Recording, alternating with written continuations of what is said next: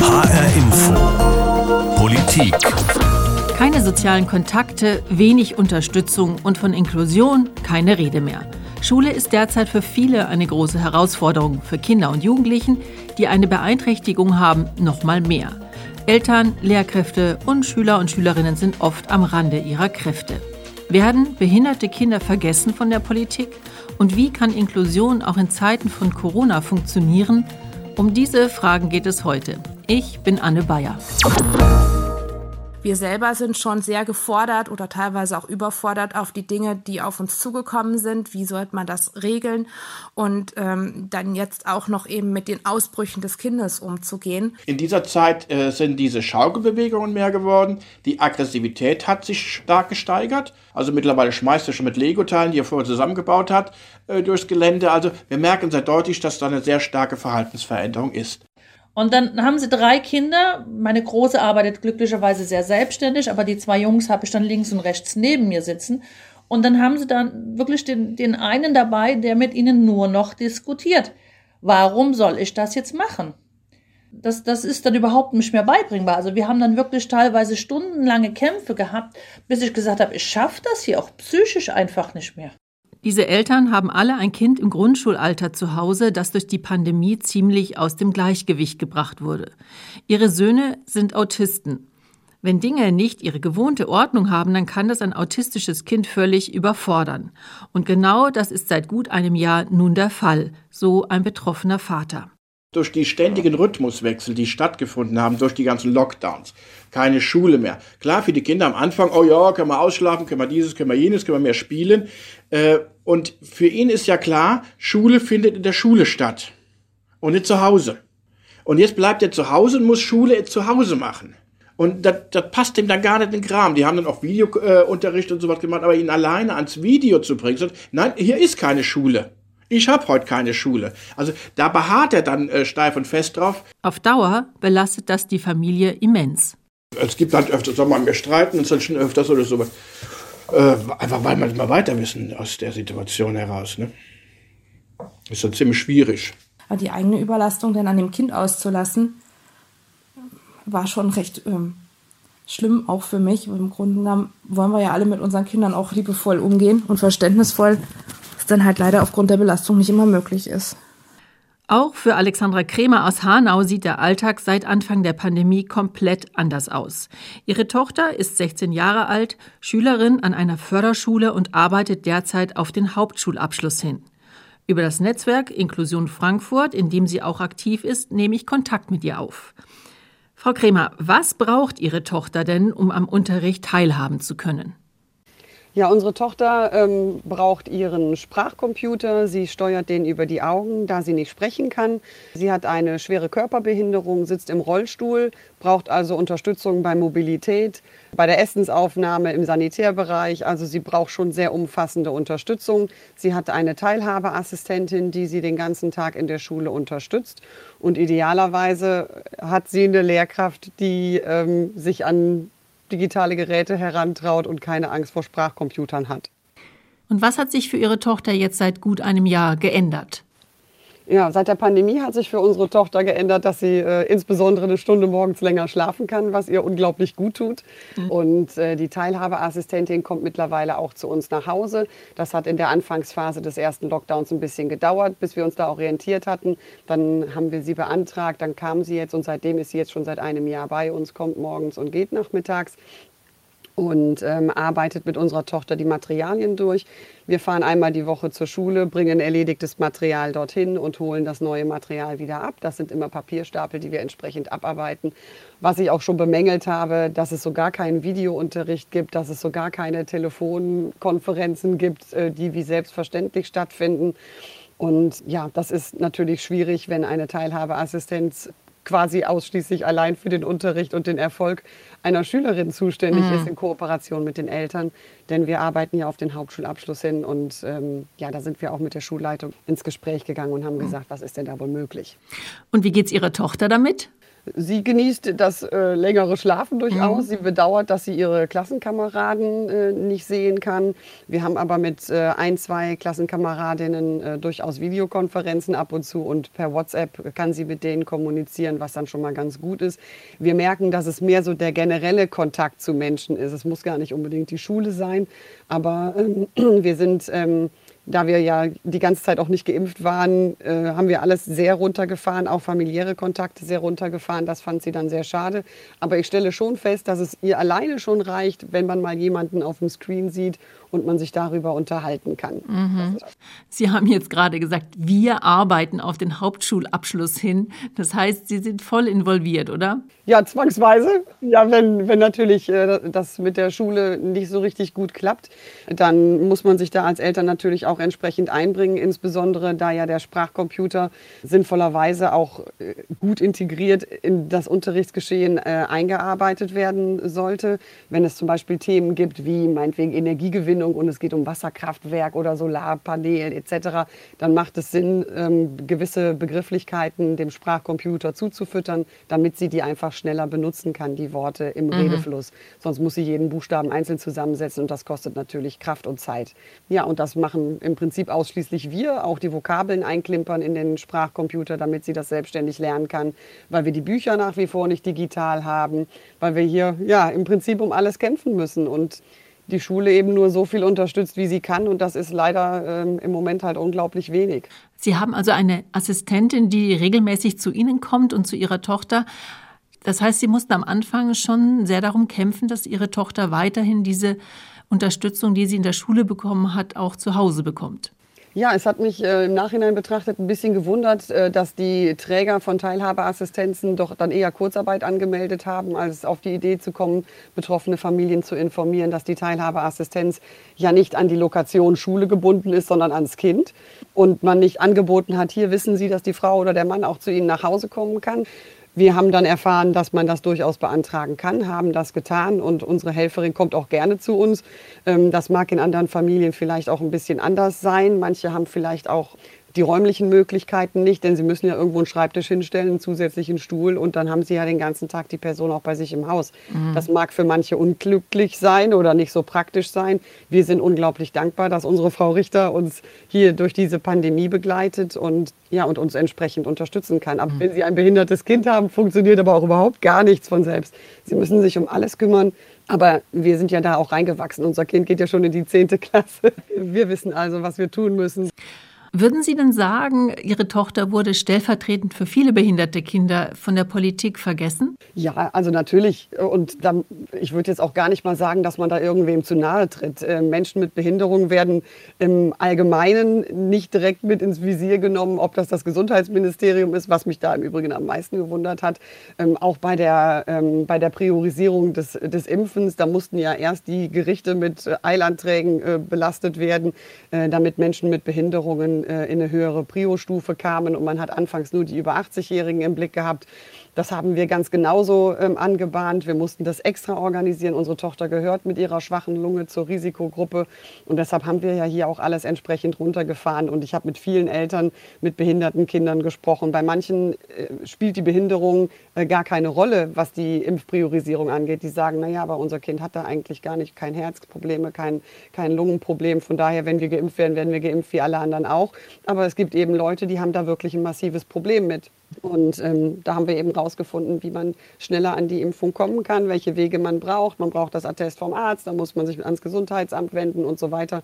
Und dann klappt das schon auch. Also wir sind mittlerweile geimpft. Ich bin da total happy drüber, dass wir das hinbekommen haben. Und äh, ich merkte dann auch, wie die Entspannung doch auch merklich eintritt äh, und wir dann auch über Ostern jetzt mal die, die Familie wieder gesehen haben. Das haben wir uns die ganze Zeit Weihnachten, Silvester ähm, eben gar nicht getraut.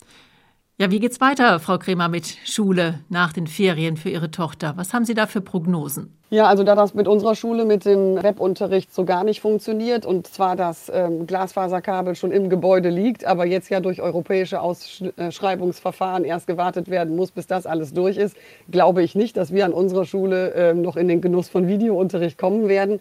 Wir hatten mit der Webindividualschule Kontakt aufgenommen hatten auch einen Antrag auf dortige Beschulung äh, gestellt, aber die kostet eben auch über 900 Euro im Monat. Das wurde jetzt erstmal abgelehnt. Ähm, jetzt sind wir mit der Edith Stein Schule in Hochheim in Kontakt und warten dort äh, für einen Probeunterricht nach den Osterferien ähm, auf einen Zugang. Das wollen wir mal ausprobieren, ob das eine gangbare Variante für uns ist. Denn wir sehen das nicht, dass das mit der Beschulung so, wie es im Moment läuft, ähm, zielführend ist für unsere Tochter. Und dann hoffen wir, dass es eben mit einem Hauptschulabschluss tatsächlich auch klappt und dann äh, weitergehen kann, auch schulisch noch ein bisschen weitergehen kann. Und was dann beruflich für sie ansteht, das müssen wir dann schauen. Und die Zeit, die Digitalisierung, das schreitet ja alles voran. Mit jedem Jahr werden die Dinge einfacher und ein bisschen besser. Und so sehe ich für sie durchaus gute Möglichkeiten, gerade mit einem Sprachcomputer auch Dinge zu steuern und zu kommunizieren. So mache ich mir da so große Sorgen eigentlich nicht.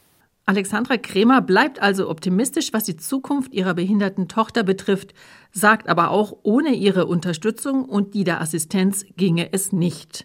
Ihrer Erfahrung nach werden diese Kinder vergessen. Ich spreche heute über Kinder und Jugendliche, die aufgrund einer körperlichen oder geistigen Beeinträchtigung einen besonderen Förderbedarf haben. In Hessen sind das laut Kultusministerium knapp 34.000 Kinder und Jugendliche. Zwei Drittel von ihnen besuchen eine Förderschule. Ein Drittel geht in sogenannte inklusive Schulen. Sie haben also gemeinsam mit Kindern ohne Beeinträchtigung Unterricht. Ich frage beim hessischen Kultusministerium nach. Wie kann gewährleistet werden, dass Kinder mit Beeinträchtigung auch weiterhin am Unterricht teilnehmen können, wenn nur Distanzunterricht stattfindet? Die Antwort? Die Corona-Pandemie schränkt das Recht von allen Schülerinnen und Schülern auf Teilnahme an einem gemeinsamen Unterricht im gewohnten Klassenverband ein. Und Zitat Davon sind Schülerinnen und Schüler mit Anspruch auf sonderpädagogische Unterstützung in gleichem Umfang betroffen wie alle anderen Schülerinnen und Schüler auch. Das sieht die Lehrerin Silke Henningsen anders. Sie arbeitet an einer inklusiven Gesamtschule in Frankfurt an ihre Schule gehen Kinder mit ganz verschiedenem Förderbedarf, so zum Beispiel auch gehörlose oder hörgeschädigte Kinder. Wir haben 25 Schülerinnen und Schüler in der Klasse und darunter sitzen dann die hörgeschädigten Kinder. Und die haben mit der Maske natürlich gar nichts mehr verstanden. Mhm. Auch wenn sie vielleicht mit Mikros versorgt sind, ist das deutlich äh, schwieriger, weil sie unterstützend zum, zum Schall, äh, zum, zum gesprochenen Wort das äh, Mundbild sehen müssen. Mhm. Wir haben dann angefangen nachzufragen und zu schauen. Die hörgeschädigten Schulen wurden mit Face Shields ausgestattet. Das war damals noch erlaubt, also diese Gesichtsvisiere. Die Kinder in der Inklusion wurden nicht mit Face Shields ausgestattet. In der Grundversorgung und der Annahme, wer braucht jetzt alles was, war die Inklusion nicht berücksichtigt. Jetzt war ja in letzter Zeit ein Großteil des Unterrichts nur auf Distanz möglich. Wie war es für Sie denn dann äh, überhaupt machbar, die Kinder, die einen besonderen Förderbedarf haben, ähm, da mitzunehmen? Wir haben versucht, Wege zu finden. Wir haben in Hessen ja die Situation gehabt, dass also nach den Weihnachtsferien es keine klassische Notbetreuung mit einem Nachweis des Notbetreuungsbedarfs war, sondern die Eltern entscheiden konnten, ob sie ihr Kind schicken wollen. Und ähm, die Kinder mit einem umfassenderen Bedarf, die sind in die Schule gekommen, weil natürlich ein Kind mit geistiger Behinderung kann mal an einer Videokonferenz teilnehmen und das ist ein tolles Erlebnis, wenn zum Beispiel ein Wochenabschluss gemacht wird und man eine ähm, Befindlichkeitsrunde macht und man nochmal Themen der Klassen bespricht und dergleichen. Aber dem Unterricht folgen. Das ist ja ohnehin individualisierter äh, Unterricht aufgrund der Förderplanung. Das funktioniert nicht in einem Gruppenvideochat. Und die Teilnahme an einem Videochat funktioniert auch nur dann, wenn eine erwachsene Person oder bei uns in der Klasse bei der Schülerin war das dann die ältere Schwester, ähm, die sich daneben gesetzt hat und das Mikro an und ausgeschaltet hat für das mhm. Mädchen. Und mhm. ähm, das kann man ja von keiner Familie verlangen, dass die die, die komplette Unterstützung dann übernehmen. Mhm. Aber wir hatten auch einen Schüler, wo die Mutter eben nicht mehr wollte, dass er in die Schule geht und wo es nicht gelungen ist, weil auch Internetverbindung zu Hause und äh, äh Vorbehalte mit der Technik, den in die Konferenzen zu kriegen, auch jemanden mit einem Förderbedarf. Da ist dann der Förderschullehrer regelmäßig vorbeigeradelt und hat am Fenster sozusagen ein neues Paket an Arbeitsmaterialien vorbeigebracht und einfach kon versucht, Kontakt zu halten. Aber mhm. was die Förderung und die Entwicklung anging, ist dann sehr wenig passiert. Wie ist das denn für Sie als Lehrerin? Wie können Sie sicher sein, dass Sie jedes einzelne Kind mit seinen individuellen Bedürfnissen auch tatsächlich mitnehmen? Ja, also wir arbeiten ja bei uns an der Schule mit neueren Unterrichtsformaten sehr stark individualisiert im, im Grundlagenerwerb und dann in Gruppensituationen äh, an Projekten. Und wir haben ein Projekt komplett äh, verändert und ähm, mit anderen Materialien, anderen Themen, anderen Aufgabenstellungen äh, den Kindern zu Hause zur Verfügung gestellt und dann für jedes Einzelne, wo es notwendig war, ähm, Päckchen gepackt, die wir ihnen, wo sie sie abrufen konnten, online zur Verfügung gestellt haben über eine Lernplattform, die alle Kinder benutzt haben und dann eben auch manche mit einem Förderbedarf. Und wo das nicht gelungen ist, haben wir ausgedruckt und entweder vorbeigefahren oder die Kinder zu einem Termin in die Schule eingeladen, dass sie denen dann die Sachen abholen konnten. Mhm. Aber äh, es war eben immer nur Material, dieses, dieses direkte Eins zu eins im Kontakt sein mit den Kindern, was gerade da, wo Lernschwierigkeiten äh, bestehen, so unglaublich wichtig ist. Das ist eben zu einem großen Teil verloren gegangen. Sind Sie denn mittlerweile geimpft? Förderschullehrer und Lehrerinnen hatten ja den Anspruch darauf, waren in der Prioritätengruppe 2. Wie sieht es da bei Ihnen aus? Offiziell kam die Mitteilung vom Schulamt am grünen Donnerstags, wo wir ja fast schon in der Osterruhe gewesen wären. Da habe ich mich registrieren können. Jetzt warte ich. Aber okay. die Förderschullehrkräfte an den Förderschulen, ich weiß von Förderschulen, wo das Kollegium komplett durchgeimpft ist. Ah, okay. Und wie interpretieren Sie das? Dass die Inklusion einfach noch nicht mitgedacht wird. Und da wir immer noch zwei verschiedene äh, Modelle haben, nämlich die Förderschule und die Inklusion, wird dann die Förderschule bedient, aber die Inklusion wird immer wieder vergessen. Würden Sie sagen, das ist dann äh, gerade auch wieder sowas wie ein Rückschritt in Sachen Inklusion? Es ist für mich ein deutliches Zeichen, wo wir sind mit der Inklusion. Immer wieder gibt es von Inklusionsaktivisten oder Verbänden, die sich besonders dafür einsetzen, so diese Aussage, seit 2009 gilt die UN-Konvention. Wo sind wir eigentlich gelandet? Also was haben wir denn geschafft in den Jahren? Wir haben es irgendwie umgesetzt. Aber wenn man auf die Qualität und auch die Selbstverständlichkeit guckt, auf die Versorgung mit Ressourcen, dann ist Inklusion immer noch in der Nische und nicht ähm, ein erkennbares Ziel der Gesellschaft, dass wir das überall umsetzen wollen. Mhm. Das sind ah. dann die Politiker, die jetzt die Entscheidung treffen, die denken an die Behinderten, aber sie haben nie mit ihnen zusammen gelebt und in der mhm. Schule lebt man ja ein Stück weit zusammen oder auch im Kindergarten oder in den Einrichtungen, die eben inklusiv sind. Und wenn wir Systeme weitestgehend äh, zuerst denken, nämlich Gymnasien und äh, dann im, im, als Gegenpol an der Skala die Förderschule. Und so hat die Corona-Politik gehandelt. Die mhm. Abiturienten waren nahezu immer in der Schule. Da finde ich, ist die Gewichtung nicht geglückt und eben nicht an die Kinder, also an Abiturienten wird gedacht, damit die ein Abitur haben, was allen Ansprüchen genügt, aber dass für andere Kinder die Bedürfnisse nicht erfüllt wurden. Da war, ist Nachbesserungsbedarf. Inklusion, der Unterricht von Kindern mit und ohne Beeinträchtigung, ist derzeit zum Stillstand gekommen. Und es gibt eine große Ungleichbehandlung von Schülerinnen und Schülern insgesamt. So nimmt das die Lehrerin Silke Henningsen aus Frankfurt wahr. Werden die Kinder mit Behinderung und ihre Eltern also komplett vergessen? Nein. Es gibt auch Unterstützung, wie zum Beispiel die Beratungsstelle IBH, Inklu-Beratung Hessen. Eltern müssen nicht alleine für ihre Rechte kämpfen. Das läuft in Hessen zum Beispiel besser als in anderen Bundesländern und ist politisch auch so gewollt. Denn die Beratungsstelle wird von der Landesregierung unterstützt. Frauke Ackfeld ist die Leiterin und sie erreichen Fragen und Sorgen von Eltern aus ganz Hessen. Sie hat also einen ganz guten Überblick, was das Thema Inklusion in hessischen Schulen betrifft. Vor einem Jahr haben sich die betroffenen Eltern vor allem mit ganz praktischen Fragen an sie gewendet. Zum Beispiel, habe ich Anspruch auf Assistenz oder wie gehen die Therapien weiter? Wie sieht es aus mit Maskenpflicht in der Schule? Das ist nun nach einem Jahr Pandemie anders.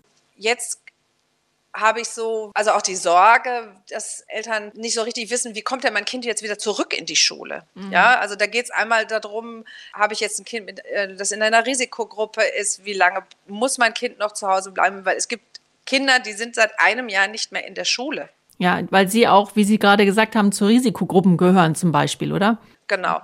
Und da müssen natürlich andere Unterstützungssysteme her. Das kann überhaupt nicht mehr von Eltern aufgefangen werden. Und äh, davon mal ganz abgesehen, dass Eltern sich natürlich große Sorgen machen, was macht das denn mit den Kindern, diese fehlenden sozialen Kontakte, also das soziale Lernen voneinander. Das ist bei allen Kindern natürlich ein Riesenthema, aber bei Kindern mit Behinderung umso mehr, dass sie zum Beispiel von Abgucken sehr partizipieren. Und das ist ein Moment, was wegfällt und wie geht das, wenn es wieder zurückgeht? Mhm. Das lässt sich ja nicht durch Nachhilfestunden in Mathe oder Deutsch irgendwie auffangen. Ja, also da warten wir natürlich auch auf das, was da kommt an Konzepten, wie diese Kinder wieder in die Schule wieder zurückkommen können. Ja. Also man kann ja nicht einfach wieder Business as usual machen. Das sehe ich nicht.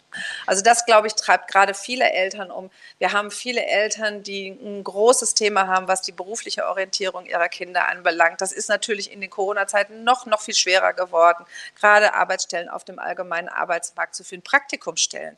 Ja, und das ist ähm, das ganze Thema Berufsorientierung ab Klasse 7 bis 10, das ist ein, ein Dauerbrenner hier gerade. Das lässt sich für Kinder mit Behinderung noch weniger auffangen als für, für Schülerinnen und Schüler, die äh, ohne Behinderung einen Praktikumsplatz äh, gesucht haben. Also das ist ein, ein, großes Thema. Das ist ein Dauerthema, aber jetzt äh, blicken wir vielleicht trotzdem auch nochmal ähm, auf das, was die Pandemie eventuell auch an positiven Sachen, ich sage jetzt mal in Anführungsstrichen, gebracht hat. Also was jetzt die Digitalisierung betrifft, das hat ja unter Umständen schon auch äh, dazu geführt, dass mehr Kinder tatsächlich auch wieder mit ihren äh, Fähigkeiten äh, teilhaben konnten. Oder sehen Sie das nicht so?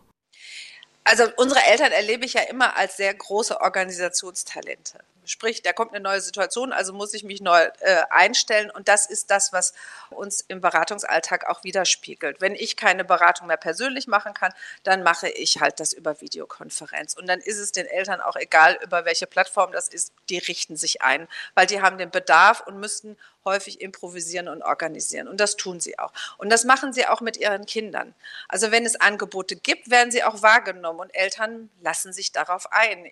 Und das Thema Digitalisierung finde ich, ist was, da haben wir ja gemerkt, wie viel auf einmal Ressource in die Hand genommen wurde, um jetzt Schulen auszustatten etc. pp. Und das wünschen wir uns natürlich für die inklusive Beschulung auch, auch im Zusammenhang mit Digitalisierung. Da gibt es noch viel mehr Möglichkeiten, auch Schüler zum Beispiel mit einer geistigen Behinderung entsprechend zu fördern und auch da Kompetenzen zu finden und zu entdecken, was man vorher vielleicht nicht so wahrgenommen hat. Mhm. Jetzt aus der Not heraus geboren, sieht man, ach, da geht ja viel mehr, als wir uns haben vorher vorstellen können. Vorhin hatte ich eine Lehrerin im Interview auch, die haben wir gehört, die sagt, äh, dass die Pandemie nochmal ziemlich deutlich gemacht hat, wie wenig Inklusion eigentlich immer noch selbstverständlich von der Politik mitgedacht wird. Würden Sie das dann aus Ihrer Sicht auch so unterschreiben? Also von Selbstverständlichkeit sind wir noch entfernt. Ja, also ähm, selbstverständlich sind für mich ganz andere Dinge im Alltag ähm, als das, ähm, äh, wie andere Familien mit Eltern und Kindern leben können. Ja, mhm. also wenn ich nicht, wenn ich mir überlegen muss, nach wie vor, auf welchen Spielplatz ich gehen kann, in welche Schule ich gehe, reinkomme, ähm, weil diese und jede Barrieren da sind, dann ähm, das ist für mich selbstverständlich. Und da sind wir noch lange nicht. Ja? Und das ist eben auch das Querschnittsthema. Inklusion wurde da von der Pandemie auch verdrängt. Ja? Also das, was da an vielen Bewegungen, an Bestrebungen auch in Hessen sich in den letzten Jahren da entwickelt hat, das war, da war die Pandemie ein absoluter Showstopper. Und da sind wir jetzt im Moment, so ist meine Empfindung, dass wir auch so aus diesem Loch wieder rauskommen und sagen, okay, wir haben jetzt hier ein Jahr Stillstand hinter uns, äh, aber jetzt wir müssen die Dinge anpacken und das ging es uns ja in der Beratungsstelle ähnlich, dass wir ja am Anfang auch völlig fassungslos da standen und gedacht haben, okay, wie geht das jetzt weiter? Ja, ja. und da merke ich schon, dass da auch wieder Bewegung ist. Und wo da konkret zum Beispiel? Naja, also wir haben letztes Jahr hatten wir faktisch nur Beratung. Also wir haben überhaupt nichts mehr an Veranstaltungen gemacht zum Thema Sensibilisierung etc. pp. Es fanden ganz viele Messen nicht mehr statt. Und da haben sich ja alle versucht auch umzustellen, auch die, die in der, im, Bereich der sozialen Arbeit. Ja, also wie können wir digitale Formate nutzen? Äh, wie können wir, ähm, also ich habe jetzt gesehen, das ist eine Messe der Werkstätten, ja, die, also der Werkstätten für Menschen mit Behinderung wird auch digital jetzt ähm, aufgestellt. Also dass da auch wieder an den Themen gearbeitet wird. Mhm. Und das war ein Jahr eben nicht das Thema, sondern da ging es eigentlich nur darum, äh, wie können wir sicherstellen, dass Menschen mit Behinderung in irgendeiner Weise und äh, versorgt werden, weil da es ging um ganz basale Grundbedürfnisse. Mhm. Wie wird Pflege organisiert? Wie komme ich an meine Therapien etc. pp. Und da habe ich schon das Gefühl, dass wir da jetzt auch wieder Licht am Ende des Tunnels sehen. Gut, wenn ich jetzt nochmal äh, den Stand der Inklusion in Hessen abfragen würde und äh, Sie mit auf einer Skala von 0 bis 10, also 10 ist für komplette Inklusion in allen Bereichen, wo stehen wir da? Wenn Sie sagen, okay, was macht das im Bereich Schule, dann sind wir da immer noch leider im unteren Drittel. Ja, wir haben viel zu wenig Schüler und Schülerinnen, die inklusiv beschult werden. Ja, das ist das ist ja, das sind ja Fakten. Ja? ja. Ähm, auf dem Arbeitsmarkt ist es ähnlich. Ja, wenn ich sehe, wie, wie viele Menschen mit Behinderung auf dem allgemeinen Arbeitsmarkt tätig sind, da kann ich jetzt auch keine äh, 10 mit, äh, plus mit Sternchen verteilen. Ja, wir mhm. sind im kulturellen Bereich, finde ich, viel, viel weiter inzwischen. Ja, es werden viel mehr inklusive Formate mitgedacht. Menschen mit Behinderung sind viel mehr auch im kulturellen Bereich zu sehen. Also das ist, ich würde das nicht pauschal mit einer Note bewerten ist auf jeden Fall noch eine Menge, Menge Luft nach oben. Also eher schlechte Noten beim Thema Inklusion von Frauke Ackfeld, Leiterin der Beratungsstelle Inklu Beratung Hessen. Von vergessenen Kindern will sie nicht sprechen, das mache diese zu Opfern. Dennoch, bei der Inklusion von Kindern mit Einschränkungen während der Corona-Pandemie sei viel Luft nach oben. Das sagt sie, und das erscheint mir auch das passende Fazit für dieses Thema zu sein. Das war HR Info Politik. Diese finden Sie auch als Podcast auf unserer Homepage hrinforadio.de oder in der ARD Audiothek. Dort können Sie auch unseren Podcast-Channel Politik abonnieren. Mein Name ist Anne Bayer.